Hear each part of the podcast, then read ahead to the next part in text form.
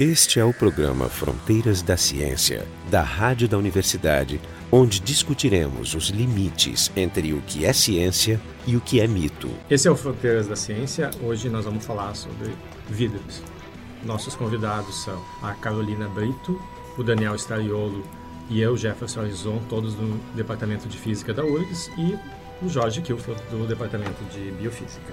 Existe um experimento que recebeu o, o Ig Nobel de 2005. O Ig Nobel, como vocês sabem, é um prêmio alternativo ao Nobel. Então ele tem eh, essa filosofia de premiar algo que nos faça, num primeiro momento, sorrir e depois refletindo, entender os, os, reais motivos. Então, esse experimento ele ganhou por ser um dos experimentos mais longos ainda em funcionamento. Ele começou em 1927 em Brisbane, na Austrália, por Thomas Parnell.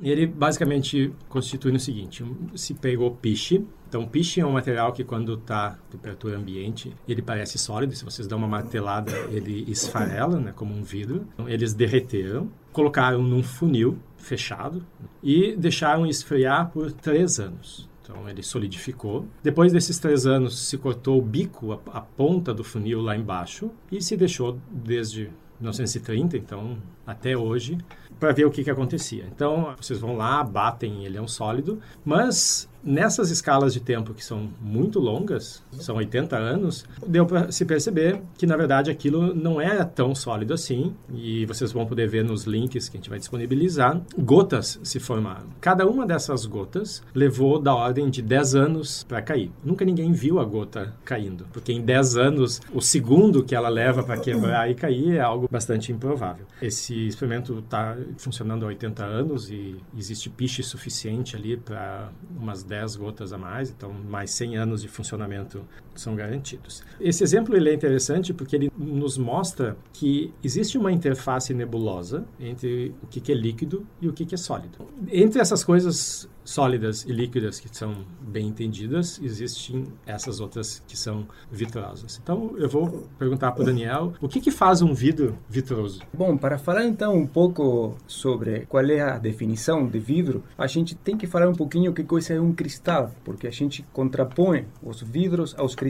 Tanto vidros como cristais são sólidos. A gente conhece os vidros de janela, que são talvez os mais conhecidos, né? Os vidros se usam na indústria em inúmeras aplicações lentes, óculos, enfeites, eles são maleáveis, eles podem tomar formas diferentes e então é comum confundi-los com cristais. Agora, a, a diferença entre um cristal e um vidro é um pouco técnica, é a estrutura como de como se, se arranjam as moléculas ou átomos que formam o material a nível microscópico. Em um cristal, os átomos eles se ordenam de forma muito simétrica, por exemplo, formando cubos ou tetraedros ou poliedros ou figuras figuras muito com muita simetria, muito regulares e que se repetem se pegamos um número muito grande de átomos, né, que formam um pedaço de material. E em geral estão associados a substâncias puras. Se pegamos um elemento puro como ferro, ou sódio, ou carbono, ele tem em sua forma sólida associadas formas cristalinas, nos quais nas quais os átomos se ordenam. Num vidro, em contraposição, quando o líquido é resfriado para se tornar sólido abaixo de uma certa temperatura, eh, a substância fundida ou líquida se solidifica. Eh, e se ela é uma boa formadora de vidro, os, os átomos não vão se ordenar, eles ficam desordenados e formam o que se conhece também como amorfo, um material amorfo. Falado por alguns de cristal amorfo, uma palavra meio estranha. Mas... Pois é, é tecnicamente meio contraditório. É, é, sólidos amorfos, é um material amorfo. Então a diferença assim, estrutural entre um cristal e um vidro é o ordenamento atômico então, do ponto de deles. vista microscópico, um vidro ele é muito mais parecido com um líquido. Exato, os líquidos, as moléculas de um líquido estão desordenadas, nos líquidos as moléculas fluem. Parecido com um líquido num instantâneo fotográfico. Né? Exato, vamos, vamos chegar nisso. Então, de um ponto de vista estrutural, a estrutura de um vidro é mais parecida com a de um líquido do que com a de um sólido cristalino. No entanto, por exemplo, do ponto de vista mecânico, um vidro é um sólido, que se ele responde, ele tem rigidez, certo? Ele responde mais como um sólido cristalino. Ele faz toque-toque, né? Se a gente bate, que a água não faz. Exato. Sim, ele se não, não, se adapta ao volume quando a gente joga água dentro de um, de um copo. Aquela água vai se adaptar é. e Exato. o vidro não faz isso. Para formar um vidro, na verdade, é importante o processo de formação do vidro, não só a substância, né? Tem, assim, muitas substâncias que formam vidros. Em geral, são substâncias compostas, por exemplo, a diferença dos cristais, que são formados por substâncias puras. Se nós pegamos um elemento químico, tipicamente na, na fase sólida ele vai formar um cristal. No entanto, se pegamos um, um elemento químico, um composto formado por oxigênio, silício, ferro, então ao solidificar é muito difícil que essa estrutura complexa né, forme uma, uma estrutura atômica com periodicidade, assim, com simetria.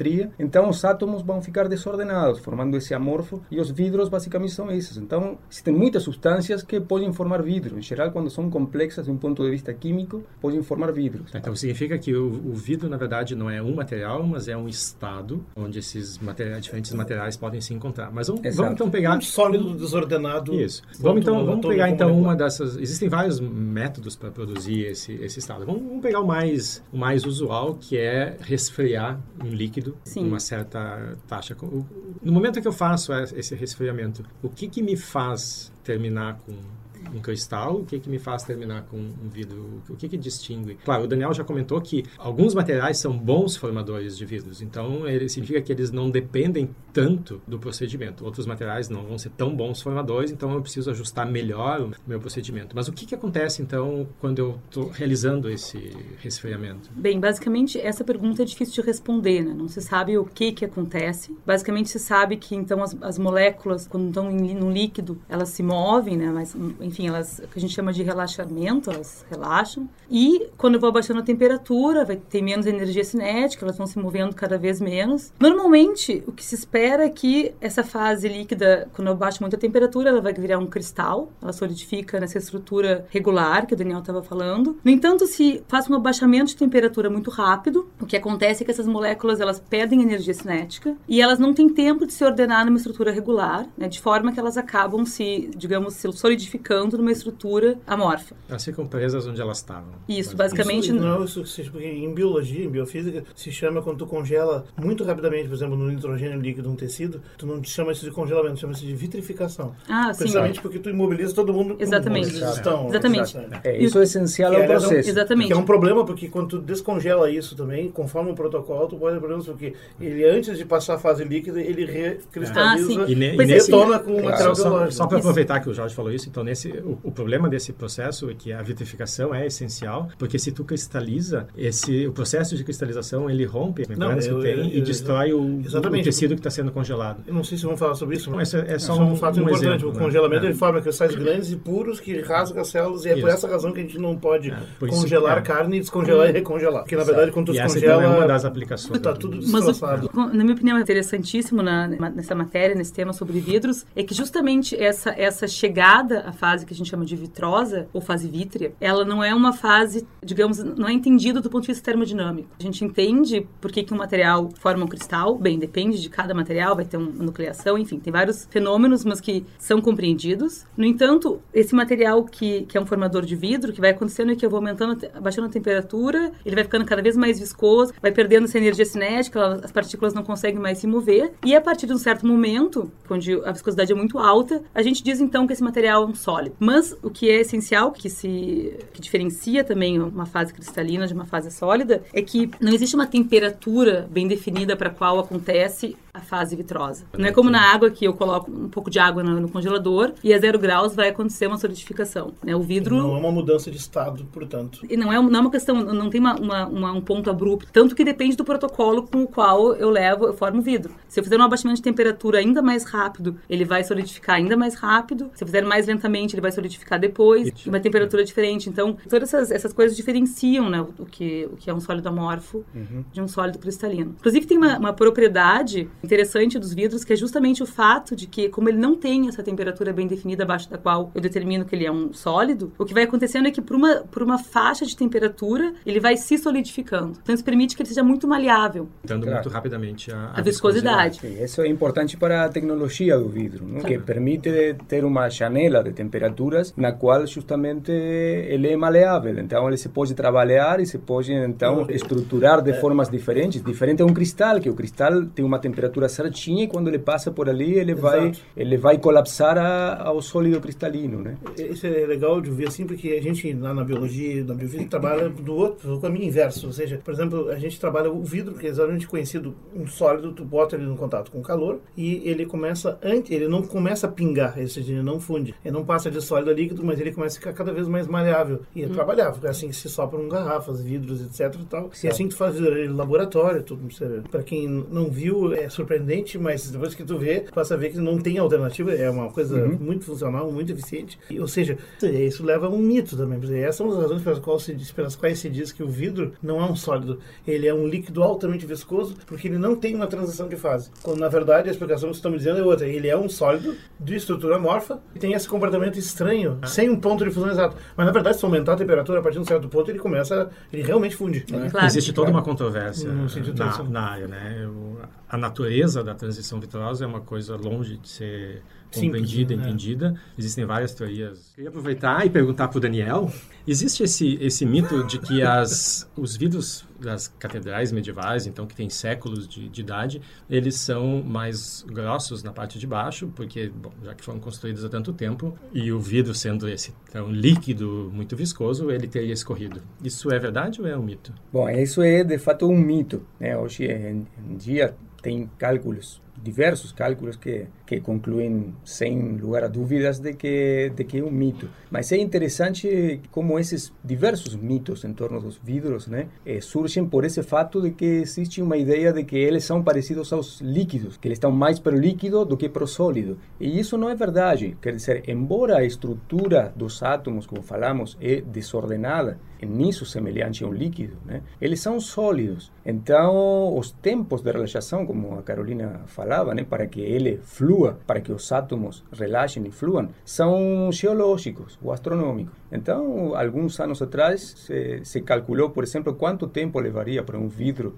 de uma catedral ou para um vidro feito faz 500, mil anos fluir para que na base seja mais grosso do que no topo, né, como se diz, e o número é maior que a idade do universo. Então, na verdade, eles são sólidos e não... Para qualquer efeito é sólido. Para qualquer efeito prático, eles são sólidos, ou seja, na fase vítrea eles, eles não fluem. Mas, Mas e por que, que eles são, de fato, alguns vidros são mais gordinhos embaixo? É, sim, isso é por defeitos de fabricação, ou seja, eles já, já foram colocados no lugar né, dessa forma, porque faz, assim, 500, 700 anos atrás, a tecnologia ainda não era suficientemente desenvolvida para produzir vidros de uma espessura uniforme, como hoje em dia. E então é natural que se nós temos uma espessura não uniforme, a parte mais grossa seja colocada na, na base, é verdade, né? até para, dar mais, para dar mais estabilidade. Eu até posso acrescentar uma coisa que eu li das técnicas de construção, que os de diferentes cores estão dopados com substâncias diferentes, uhum, exato. que mudam levemente,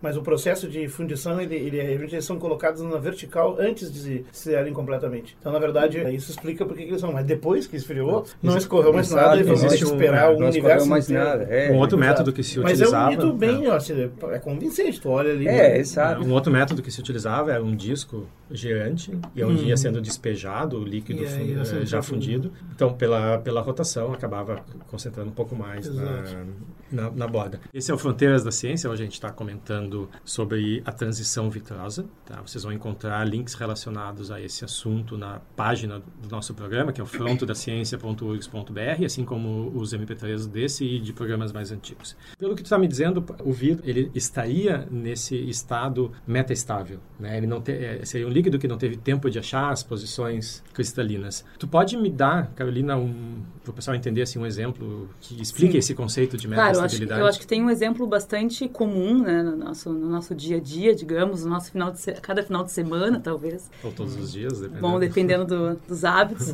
Mas quase todo mundo já, já ouviu falar que quando te, coloca a cerveja na geladeira, no congelador, e ela está muito gelada, tu não deve tocar no meio da garrafa porque ela iria congelar. Então tu deve pegar pela, na ponta. Colocou a cerveja no congelador, que está abaixo de zero. Pois é, o que, tá, o, que, pois é, o que aconteceu ali é justamente que... Mas ela está líquida, é isso que está Ela está líquida. Então, o que acontece é justamente que essa cerveja está no congelador, temperatura é abaixo da temperatura de fusão dela, ou seja, ela deveria ter congelado, mas ela não congelou, ela está líquida. Então, ela está numa fase que a gente chama de meta-estável. Esse é um líquido super resfriado. É, é, o que a gente chama de líquido super resfriado. Então, no momento em que, se eu colocar a mão no meio da garrafa, o que acontece é que eu forneço calor para a garrafa, perturbo aquele estado. Uma parte dela, né? Então, como eu forneci calor, enfim, perturbei o estado, e como aquele estado era meta-estável, o que acontece é que no mesmo momento a cerveja congela. Ou seja, ela passa para a fase que ela gostaria de estar, que é a fase de energia mínima dela. Estado termodinâmico ela deveria estar. Então, aconteceu que aquele líquido meta-estável perdeu a meta-estabilidade e se tornou estável.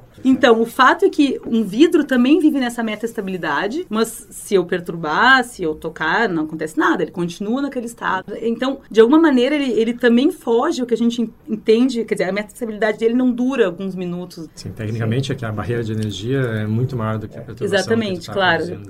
É, a gente imagina que o, o, estado vitroso, né, desordenado, ele, ele convive de alguma forma com o estado cristalino. Quer dizer que em algum lugar existe o cristal e que o sistema poderia pular do vidro para o cristal, que é um estado mais estável do que o vidro. Mas deixa eu fazer essa é. pergunta de um outro jeito. No, é, no, o vidro, inclusive, talvez seja um caso. Não há substâncias que, pela sua estrutura molecular, ela não tem, ela não tem cristalização de fato. Essa é a controvérsia. Seja, ela só apresenta estados amorfos. Essa é a controvérsia. Se para alguns materiais existe uma região dos parâmetros onde a fase vidro seja uma, realmente uma fase estável, termodinâmica. O plástico que tu pode, que tu não consegue nunca ordenar eles, nunca ordenar mas tu ordena eles com campo elétrico magnético, intenso, assim, como se faz o filtro Polaroid, por exemplo.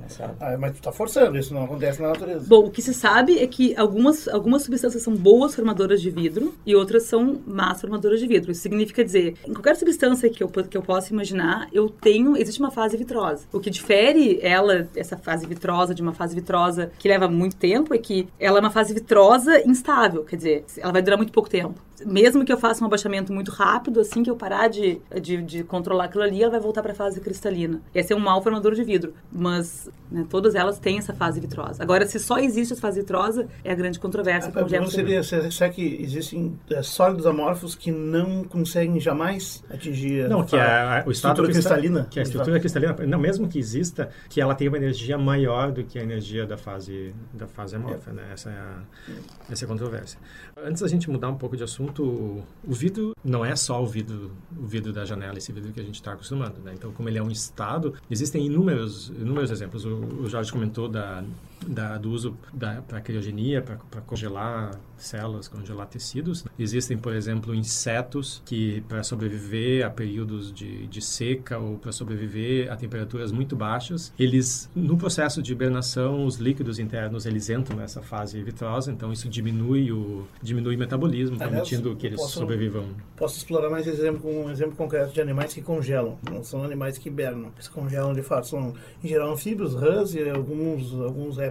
Em sapos, é, mas enfim. O famoso é, exemplo do e sapo. O, e uma das coisas que, que eles fazem, que é notável, é o seguinte: como eu tinha falado antes, o ato do congelamento que é a temperatura rumo a uma estrutura cristalina. No caso da água, ele, ele, ele, é feito em duas etapas, porque a água contida dentro das células vivas, que é mais de 80% do, do uhum. volume, ela contém muitos sais em solução. Então, o congelamento de uma solução salina não é igual de água pura, uhum. que, aliás, na real, nunca existe. Ele, ele é feito em duas etapas. Né? Uma primeira etapa, que é a formação de cristais de, de água pura, que vão se estruturando no meio daquele, daquele volume, com a consequente expulsão dos cristais salinos em solução uhum. para os interstícios. Então, tu vai te formando formando vários cristais de água pura e vai concentrando, vai aumentando a concentração de sal nos interstícios. Uhum. E num determinado momento, chamado ponto eutéctico, congela essa mistura, formando um gelo heterogêneo, que contém, inclusive, fases puras e fases híbridas, né? fases mistas. Isso é... dentro do rap? Não, dentro da água. água. Se tu fizer ah. isso, inclusive, se tu congela um cubo de água com sal, tu vai ver que depois que congela, experimento que eu mando meus alunos fazer,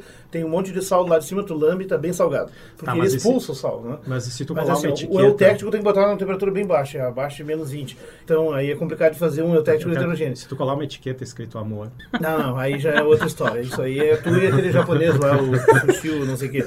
É, mas assim, o fato é que assim, que quando tu congela é, dessa forma é, lenta, né, para as células vivas é terrível por duas razões. Primeiro, porque o aumento de concentração salina produz um choque osmótico nas células e elas rompem-se. Elas rompem-se para ou, ou murcham para, enfim, dependendo de onde o lado está acontecendo, porque a água vai fazer o, o seu movimento osmótico para compensar e diluir aquilo. E segundo, os cristais vão formando lâminas que vão rasgando as membranas. Quando tu descongelar aquilo, as células já voltam para o estado, digamos, flexível, rompidas. Portanto, bactérias estão fazendo uma verdadeira festa. De fato, quando tu descongela a carne, outros exercícios, tu tá. Ah, por isso que tu só pode congelar uma vez carne, porque tu rasga as células e quando tu descongela, ela já está em decomposição avançada. E conforme a contaminação, essa decomposição pode se manifestar de forma meio repugnante. Por isso tem que cuidar bem, embalar vácuo. Mas tu nunca pode congelar de novo. Se congelar de novo, tu já vai congelar essa festa bacteriana e aí o troço ele vai apodrecer gelado mesmo, ou seja, nem vai congelar. O que, que faz animais que congelam? Tem um truque para evitar que o congelamento da água mataria eles. Mas há animais como o Hansa, esses aí que são estudados no canadense, que é o. Como é que é o nome dele agora? Swivel. Eu não me lembro agora, mas vai estar o link lá. Eu fiz um curso com esse cara num, aqui no uhum. Brasil, ele teve vários anos atrás. E ele contou como é que é. Tu pega essas rãs específicas do Canadá e outras regiões frias que atravessam o inverno,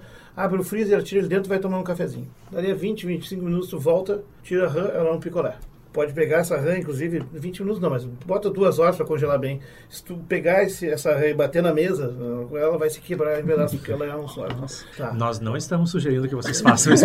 Não, porque não vai funcionar com as rãs aqui. Né? Mas a verdade vai, vai se patifar a parte externa, a parte interna não. E por quê? Porque esse é o truque que os animais usam. O que eles têm é um truque que é usado para evitar a formação de cristais grandes que rasgariam as células, seriam mortais, e também para resistir ao choque osmótico. O que, que ele faz? Ele libera, esse é o mecanismo que ele descreve, ele libera açúcar do fígado para especialmente para os tecidos lado de fora do animal, ele aumenta profundamente a concentração de solutos na, na, na, na citoplasma das células mais externas, de forma que mesmo na temperatura muito baixa, ele nunca de fato cristaliza, não há condições de cristalização, então ele solidifica amortecido. Ou seja, ele é um sólido, porém ele não formou aqueles cristais Exato. e também não faz o choque osmótico. O que ele tem, então, esse animal que faz, permite a criogenia é mobilização extremamente eficiente e rápida de açúcares, que são solutos muito eficientes que são absorvidos pelas células. E só que só esses animais conseguem fazer isso. Na verdade, se um dia nós conseguimos fazer a tal da criogenia que está aí tão abundante na ficção científica, é. porque a gente tem esse mesmo mecanismo, só que a gente não consegue fazer isso tão rápido. Talvez a gente consiga chegar na criogenia um dia controlando isso e acelerando isso dessa forma. Sim, porque se a gente for pro, pro congelador calor não vai acontecer não, isso com a vai gente. morrer. Não, é. aconteceu com todos aqueles caras que se congelaram, não lembra? Alguns tecidos comportam congelar, inclusive descongelar sem danos. São aqueles que tu pode fazer, inclusive, o, que é pele, alguma coisa de músculo, pessoa, mas tu não consegue fazer isso com órgãos mais sofisticados. Se a pessoa ela... morreu e a opção é enterrar ou congelar, bom, custa nada congelar. Porque... Não, tem, um, tem um custo para manter congelado. Né? Não, eu digo, o que aconteceu com o Fry. Não, mas do ponto de vista de chances, de chances, né? Se dizia de Walt Disney que ele tinha sido congelado, não existia a tecnologia é, no momento, escola, mas que se esperava que um dia, quando a tecnologia fosse desenvolvida, ele pudesse ser descongelado. É, as perguntas são, será que ele está pagando forma a conta reversível? Segundo, não sei como é que vai fazer para reconstituir as células, mas enfim, é um bom exemplo. Deve ter um limite também de tempo. Porque veja, o que esse animal fez é que ele evitou a, o congelamento com cristalização. Claro. Fez uma vitrificação forçada pela concentração absoluta, que é um efeito, é uma propriedade coligativa das soluções, a mudança do ponto de congelamento. Esse é um exemplo interessante, existem outros exemplos? Bem, existem diversos exemplos de materiais amorfos que a gente vê o tempo todo. Plásticos são, são amorfos, cerâmicas são amorfos. Realmente, existe, por exemplo, em cometas, parece que 90% da água existente em cometas está no estado amorfo. Que é uma boa fração da água existente. Exatamente. Também, né? Então, quer dizer, estado amorfo está realmente por tudo, né? Não é, uma, não é uma exceção, não é... Eu queria explorar um, um outro aspecto que é o seguinte. Para se estudar esses, esses sistemas, né, já que existem, né, como vocês citaram, aplicações em coisas muito, muito diferentes, desenvolveram conceitos que têm aplicação, validade em contextos muito muito diferentes. Ou seja, o estudo de materiais materiais vitrosos não se restringe ao vidro. Eu queria que vocês comentassem um pouco isso. Qual é a universalidade desses desses conceitos, dessas teorias, desses desses resultados? Bom, tem alguns conceitos que são bem interessantes, estão relacionados com o que a gente estava falando. É o fato de que na estrutura vítrea os átomos estão em um estado metaestável. Quer dizer, eles não estão nas posições que minimizariam ou levariam ao equilíbrio absoluto do sistema. Isso é consequência de que ele tem uma vizinhança, ele está rodeado de outros átomos e ele tem que satisfazer uma série de vínculos que tem a ver com, com a energética do sistema. Como o sistema em geral é heterogêneo, formado por diferentes tipos de moléculas, diferentes tamanhos de átomos, é, uma certa heterogeneidade, um átomo dado não consegue satisfazer todos os vínculos que ele tem ao redor. Então o sistema nesse sentido não consegue atingir aquele estado cristalino, aquele estado puro que uma substância pura formada por um único tipo de átomo facilmente consegue atingir. Esse fato ter ligações, conexões ou interações não satisfeitas, a gente chama de frustração. É é um conceito muito interessante que ele tem implicações em outras áreas, até em biologia, em processos de otimização. Tu pode explicar o conceito é, em termos mais simples? É, sim, frustração é o que a gente entende intuitivamente, no sentido de que se nós temos que satisfazer uma série de vínculos simultaneamente e não conseguimos satisfazer, o sistema não consegue satisfazer todos os vínculos simultaneamente, o sistema está frustrado. Isso é um estado geral. Talvez todos os sistemas, a maior parte dos sistemas físicos e biológicos, eles são tão complexos que não conseguem satisfazer todos os vínculos é curioso, associados. Isso é, na verdade, é como se estivesse pensando o cristal como uma forma ideal. Tudo que Exato. sai dela é frustrado. Exato. É. Então, Bem, tem o exemplo da sogra, não? É, o exemplo mais comum é um sistema formado por três corpos, né? Um casal e a sogra, né? Então, eh, não é possível satisfazer todas as interações entre o casal e a sogra. Esse é um sistema frustrado. Esse conceito ele ele pode ser estendido para outras áreas, outros sistemas? Sim, por exemplo, problemas que têm a ver com resolver algum problema, otimizar uma solução. Por exemplo, nós vamos atravessar uma rua em um dia em que tem um trânsito muito intenso. Temos muitas formas de fazer isso. Podemos ficar aguardando a que não passe nenhum carro pela rua, podemos podemos correr, podemos passar entre os carros e nosso cérebro de alguma forma otimiza o percurso que nós vamos fazer de uma forma muito eficiente, né, que foi ditada pela evolução de alguma forma, e nós resolvemos um problema que é atravessar a, rua e não tem, é um problema que não tem solução única, tem muitas formas da gente atravessar a rua. Então nós achamos uma é um problema de otimização e certamente nós temos que abrir mão de alguma condição. É um sistema que podemos pensar como frustrado, porque temos muitas formas possíveis de atravessar a rua e algumas vão nos levar a um, a um final ruim, certo? Então nós temos que otimizar vezes serve de inspiração para uma série de modelos também em outros domínios. Então, voltando, por exemplo, da, da sogra, então, esse sistema, por ser frustrado, eu tenho mais de uma solução igualmente boa. Não? Então, como eu não tenho como decidir qual das ligações que vai ser não satisfeita é, é, melhor, já que eu tenho várias ligações, qualquer uma que eu escolher é boa igual, eu tenho várias possibilidades. Então, esse exemplo que ele deu, que é parecido com o famoso problema do, do caixeiro viajante, que eu tenho uma sequência de cidades para visitar e quero decidir em que ordem eu vou visitar minimizar a distância total percorrida.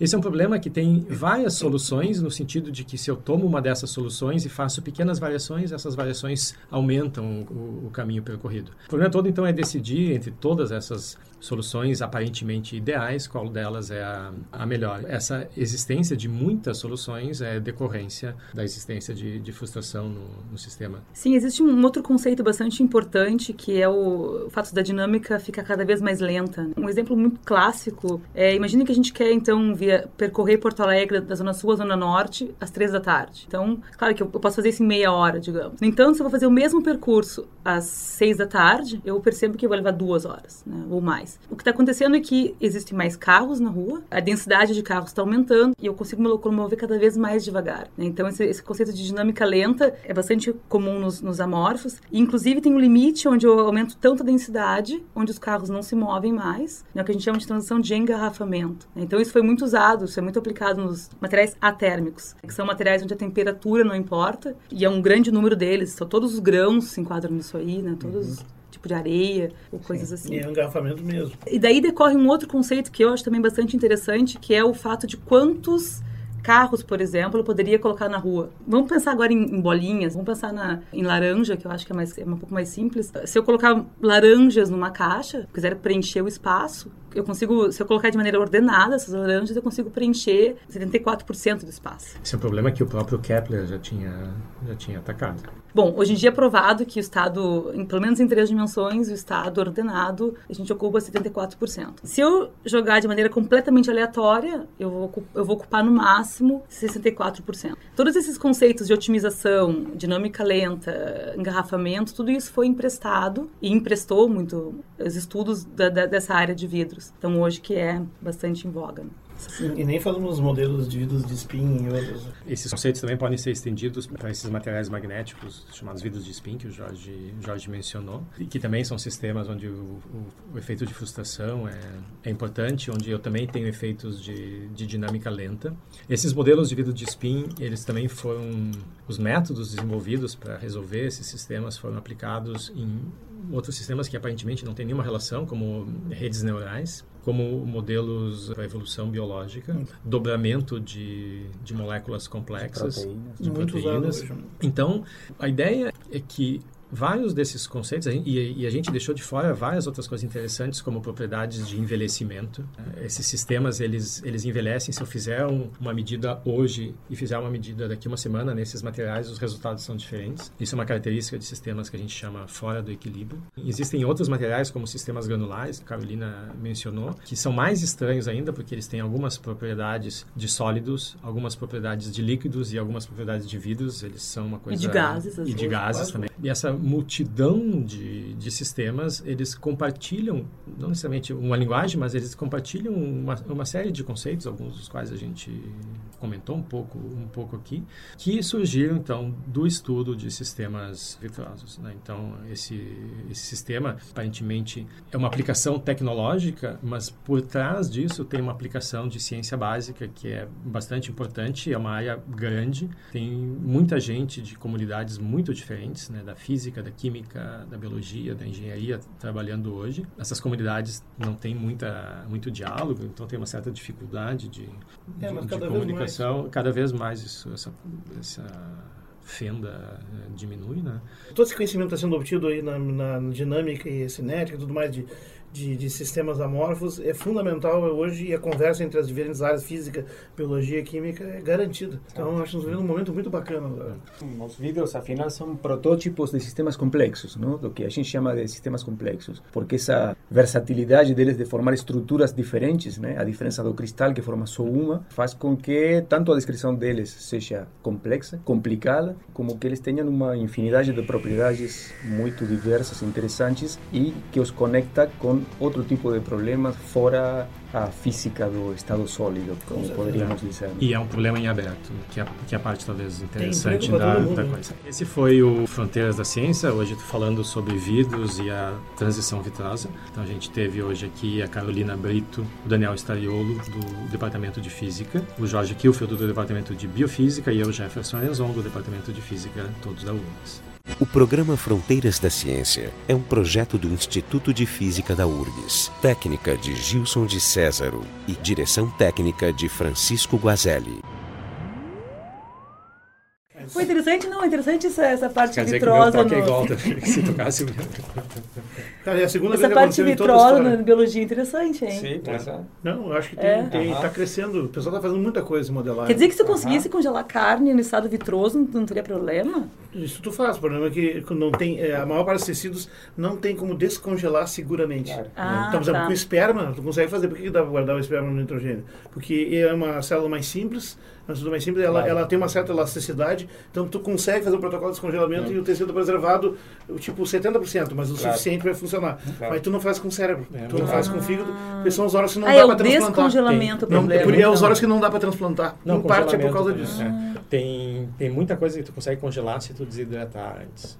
Né? É, mas aí tu mata. E, é, e, e, tem, uh, saiu na, acho que no PNAS dessa semana, que os caras conseguiram é, congelar larva de drosófila com, no nitrogênio líquido e, e fazer ela vo, é, coisas voltar. celulares tu consegue. Ah, Não, isso não é um celular, isso é uma larva.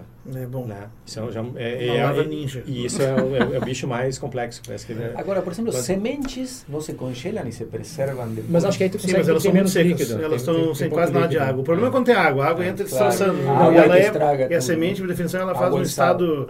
E os, os esporos das bactérias, que é os, os cistos, né, que insistam, eles basicamente jogam fora toda a água. Porque é para se defender do que a água faz. Mas, mas, mas um pouquinho, mas então quer dizer que se tu congelasse a morfe, depois se tu tivesse um protocolo de descongelamento para não cristalizar, Teoricamente daria. Eu acho teoricamente que daria. isso, aí vão poder transplantar outros tecidos também. Ah. Por exemplo, tu consegue congelar um coração e descongelar ele, Aqui, porque a quiser, estrutura pode- fibrosa dele...